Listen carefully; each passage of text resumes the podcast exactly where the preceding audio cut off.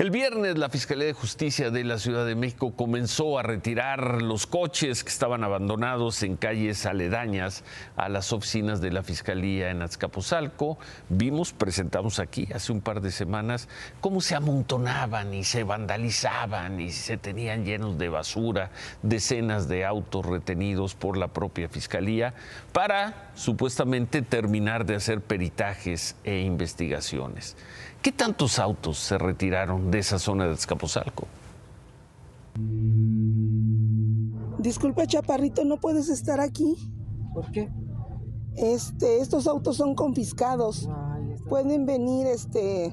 no hay problema. En corazón, pero. La Fiscalía de Justicia de la Ciudad de México ha retirado unos 30 o 40 autos bajo su resguardo tras la exhibición de cómo un muchacho se droga hasta la inconsciencia en el interior de uno de esos carros, que ya había sido la escena de otro crimen.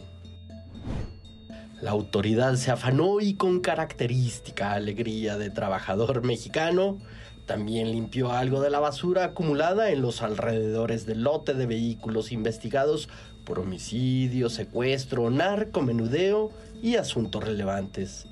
Con pedazos de cemento, los vecinos recuperaron los tramos de calle liberados. Lo que hay es un cincuecento de bote de caca de perro. El Fiat 500 ya no está para hacer el bote de las 500 cacas de perro. Pero ahí siguen 200 autos más a la espera de ser remolcados.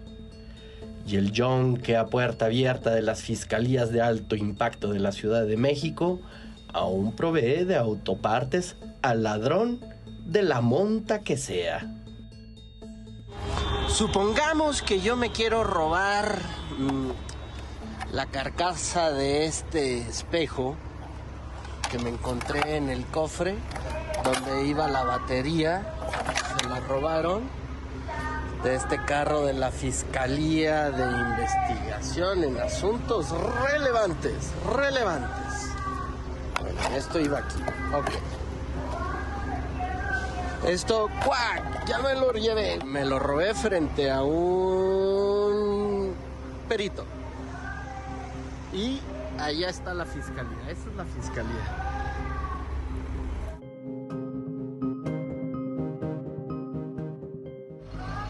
Pues qué decir.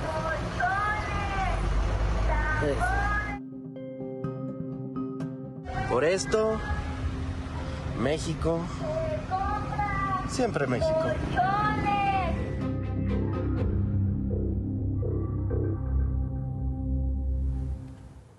Ahí va el retiro de vehículos. Vamos a estar atentos, vamos a registrar qué tantos autos son sacados de ahí y a dónde, a dónde se los llevan. Y queda la pregunta si hacía falta documentar esto, documentarlo visualmente, un año después de que lo habíamos hecho, lo hicimos el año pasado, para que comience a retirarse estos vehículos.